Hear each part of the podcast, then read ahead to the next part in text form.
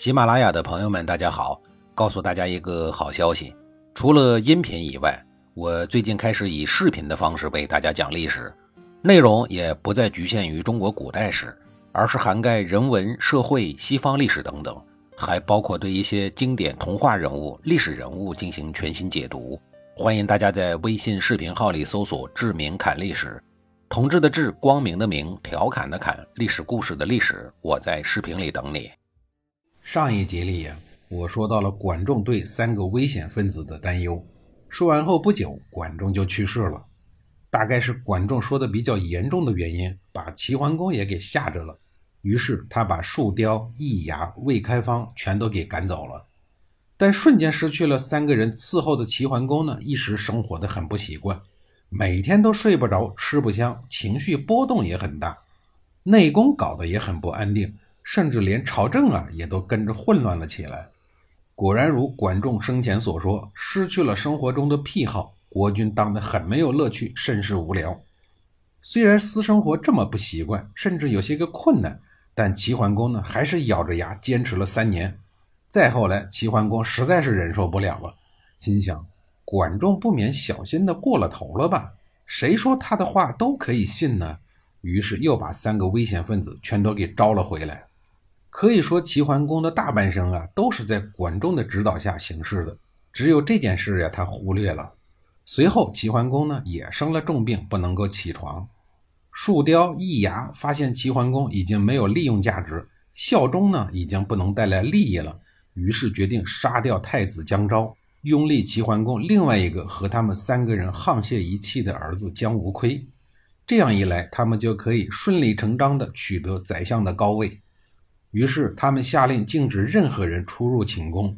饿了三天之后，发现齐桓公命挺大，树雕、一牙勃然大怒，把齐桓公左右服侍的人全部都给赶走了。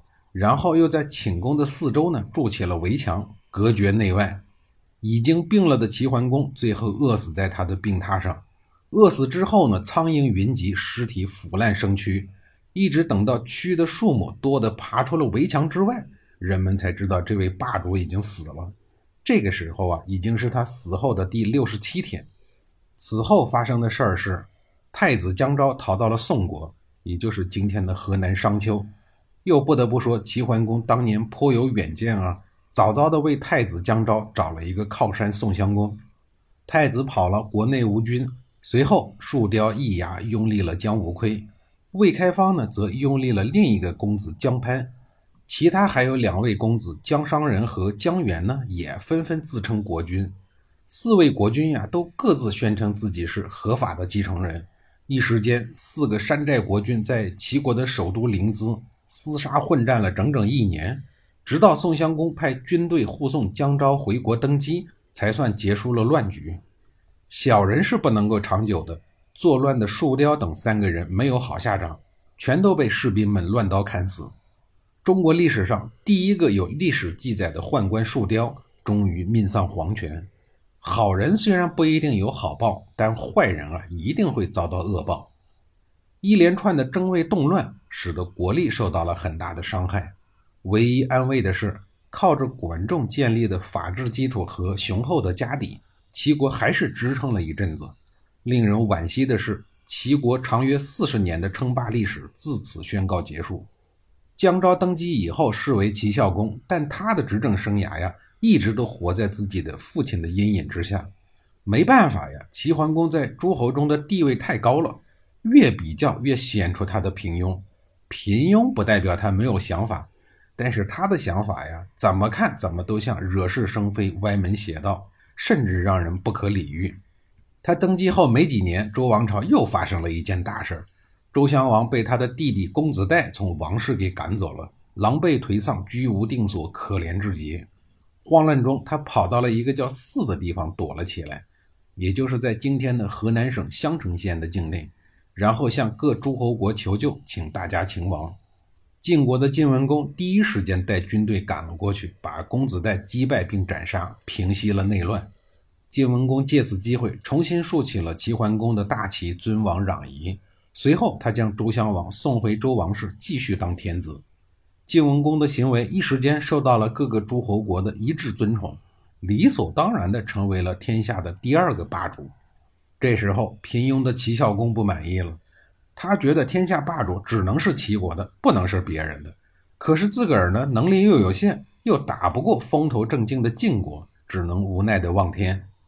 齐孝公在位的时间长达十年整，没有做出什么耀眼的政绩，倒是做了几件放不上台面上的事儿。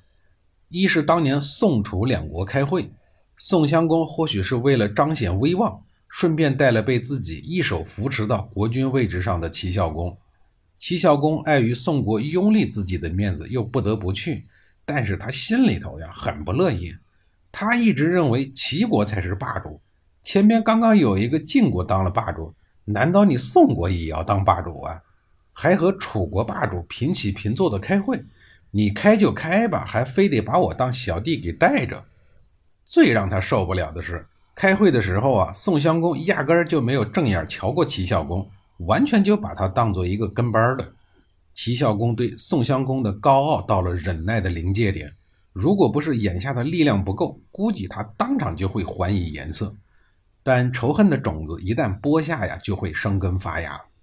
在齐孝公当政的第六年，齐孝公找了一个借口，以宋襄公当初不将霸主的位置还给齐国为借口，攻打宋国。这个时候的宋襄公已经被楚国人修理了一次，再加上忘恩负义的齐孝公又跑过来打他的国、抢他的钱、伤他的心，没过多久啊，在箭伤的作用下，他就去世了。第二件比较荒唐的事是他执政第九年时发生的，还是因为霸主一位心理失衡所造成。想当霸主就得有威望，就得有强大的军事实力。可是要和晋、楚这样的大国硬碰硬，又占不到便宜。宋国虽然就在身边，那也不是自己一口就能吃得下的。那怎么办呢？一番琢磨以后，他将枪口对准了相对弱小的鲁国，说干就干，当机立断呀。随后，他就带着部队浩浩荡荡的去鲁国准备搞事儿。结果呢，啥也没捞着，还创造了前面所说的那个有恃无恐的典故。齐孝公在位十年整，没有什么可圈可点的工作业绩。而在这十年里，中原格局发生了翻天覆地的变化。先是宋襄公与楚国争霸失败，然后呢，西边的晋文公获得了尊王攘夷后的第二个霸主名头。随后，他继续的大力推行变革之法，努力发展晋国的经济，使得晋国逐渐的崛起，以至于后来的齐国只能当一个跟班小弟。配合晋国与南方的楚国争霸。史料在公元前六三三年为平庸无为的齐孝公记载了一句极简单的话：“六月庚寅，孝公卒。”齐孝公死后，他的儿子理应继位，但他的儿子呀，一没实力，二没那个命，还没有登基，就被他的弟弟江潘安排魏开方给杀死了。魏开方就是那个伺候齐桓公十五年不回家的人。随后，江潘登基，视为齐昭公。